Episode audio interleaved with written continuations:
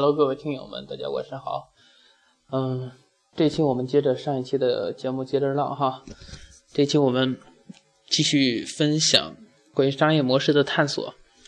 那么上一期分享的是我们客户的定位问题。客户定位完之后，知道了哪些客户，我们服务哪些客户。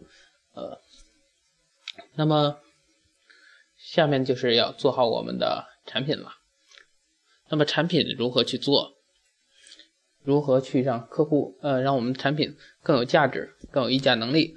然后如何去做创新？这是我们这期要分享的主题。首先，我们来看一下什么是产品。功能只是产品的五分之一。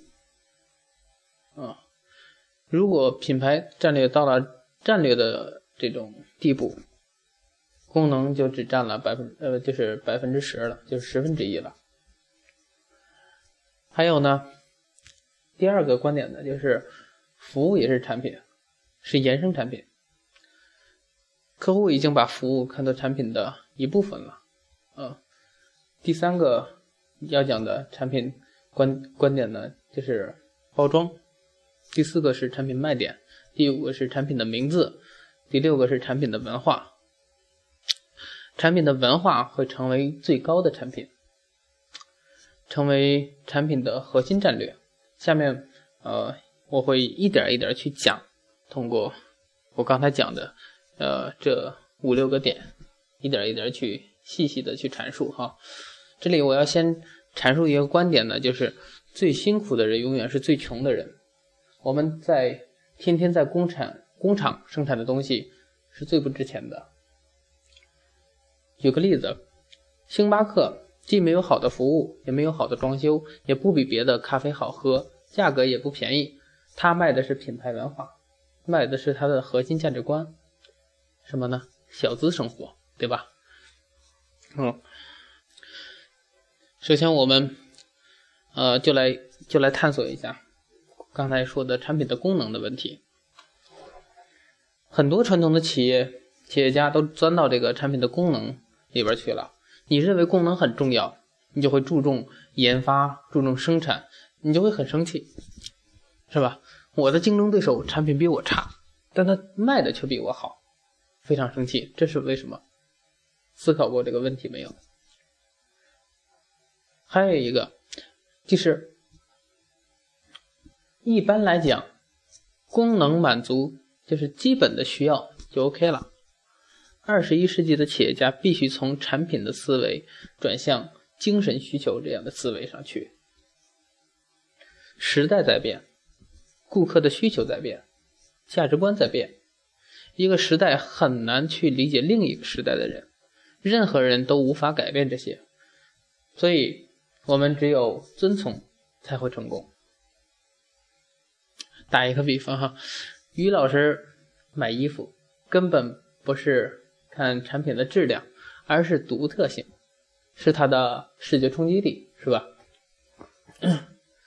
那么下面第三个大点呢，就是呃，主要讲一讲产品的包装问题。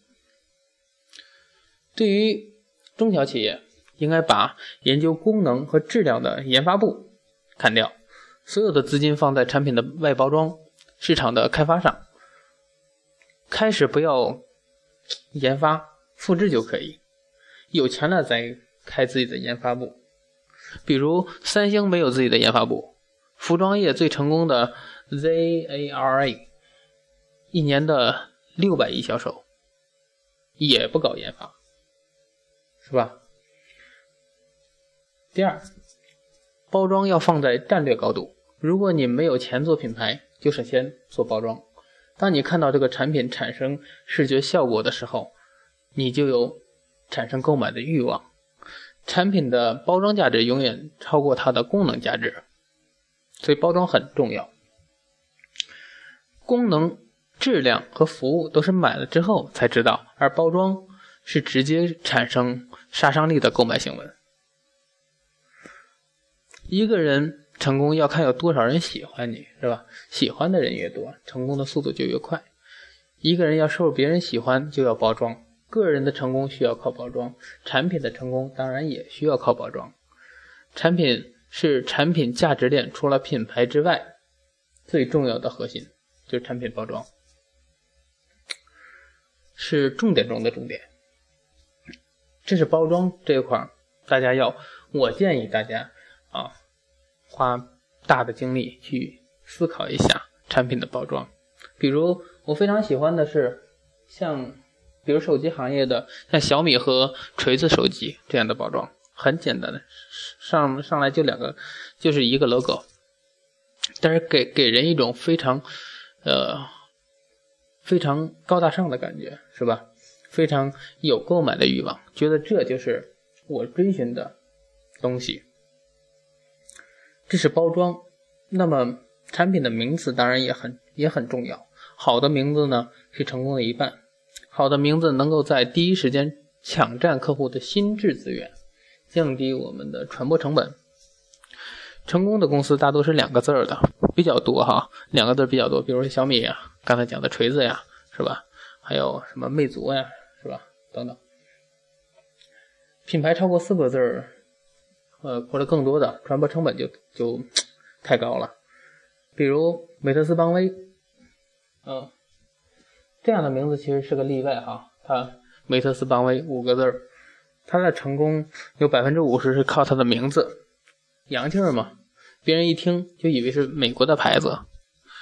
再打个比方，这文艺文艺界的成龙原名陈港生是吧？刘德华原名刘福荣是吧？如果他们不改名的话，呃，估计不那么容易被人记住哈。所以这是名字。这块的重要性，建议大家多在名字上下一下功夫。最有感触的是我们公司起了这样一个名字“大拇指”，都会让人感感觉非常好记。所以我们给客户打过一次交道之后，或者一通电话过去之后，客户有可能不不记得我们呃哪个服务人员联系过他，但是他一定记得我们公司的名字，因为太好记了嘛。即便忘了他洗每天洗手的时候，也看到大拇指也会想到这样一个公司，对吧？那么第五个点呢，就是服务。二十一世纪是一个产品过剩、服务不足的时代，所以服务在同质化的时代是最大的差异化。如果产品很难做战略、很难做文化、很难溢价、很难创造精神享受，那就只有在服务上下功夫了。靠服务这样的精神享受，然后去溢价，让客户产生持续的购买力。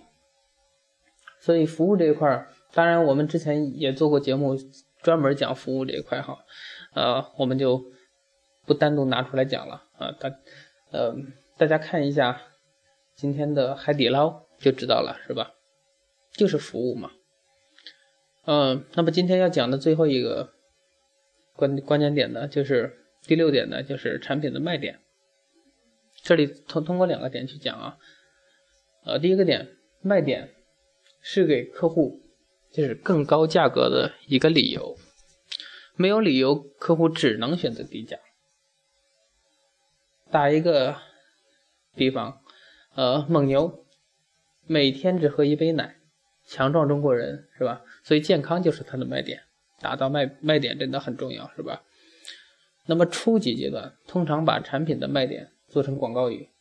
如果有一天有了文化，一定要把品牌的价值核心价值观做成广告语，就是我们经常讲的 slogan 嘛。比如说“怕上火喝王老吉”是吧？“农夫山泉有点甜”等等这样的，这就是你的卖点。OK，这就是我们今天呃分享的内容产品。那么下一期我们接着分享第五个步骤，就是关于产品定价的问题。下期我们接着唠。